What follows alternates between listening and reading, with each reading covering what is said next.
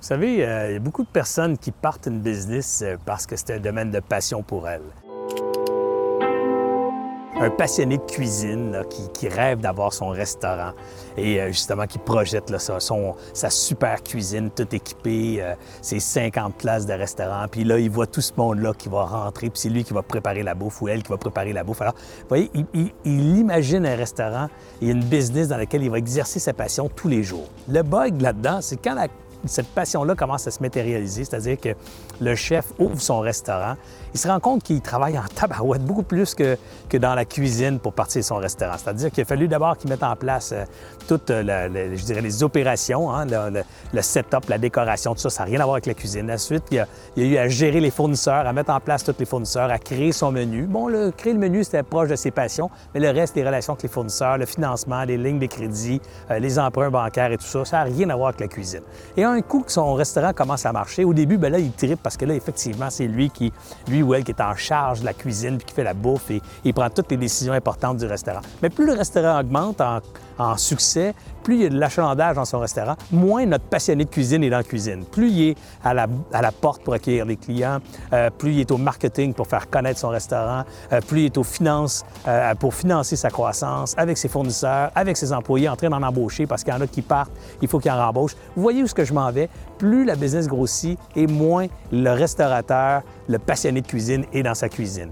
Alors, il y a des grandes questions fondamentales à se poser ici, c'est est-ce que je suis encore heureux comme entrepreneur? Est-ce que quand je suis parti de ma business, je voulais la partir parce que j'étais un codeur, un programmeur, puis je voulais faire du code et de la programmation. Puis finalement, trois ans après, je fais la gestion de marketing, gestion d'embauche, gestion de croissance, puis je fais plus de codage. Est-ce que je suis encore heureux? Est-ce que je suis un restaurateur encore heureux de faire maintenant d'autres choses que de la cuisine?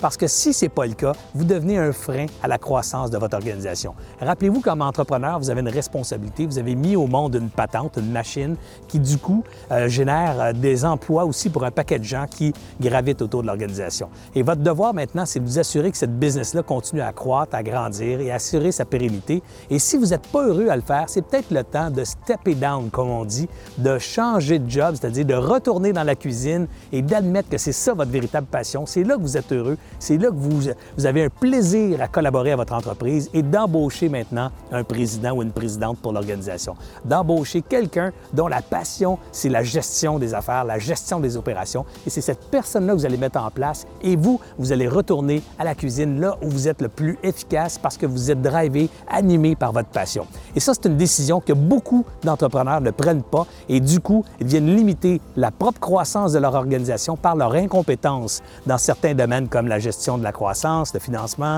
gestion du capital humain, le marketing et tout ça.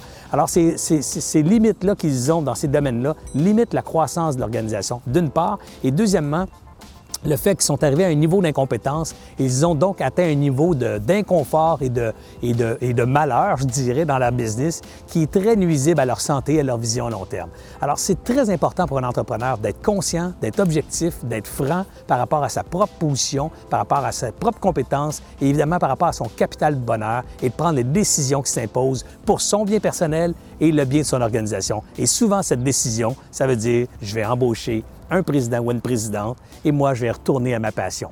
Dans un cas d'embauche comme ça, il y a des entrepreneurs qui disent Ouais, mais tu sais, j'embauche un président, ça devient que c'est plus mon entreprise. Rappelez-vous, il y a, plusieurs chapeaux qu'un propriétaire d'entreprise euh, doit, porter et il y en a trois principaux. Il y a l'employé, hein, donc le, chapeau de l'employé, il y a le chapeau euh, d'actionnaire, donc euh, propriétaire de l'entreprise, actionnaire de l'entreprise, et le chapeau de l'entreprise. Donc, pensez à quel est ce chapeau que je dois porter? Est-ce que je dois porter les trois? Est-ce que embaucher un président ou une présidente, ça veut dire que c'est plus mon entreprise? Absolument pas. Euh, Et beaucoup d'entrepreneurs qui ont réussi à passer à la prochaine étape ont été capables de faire euh, cette décision-là pour le bien de l'entreprise et pour leur propre bien. Pensez-y, c'est vraiment une question importante.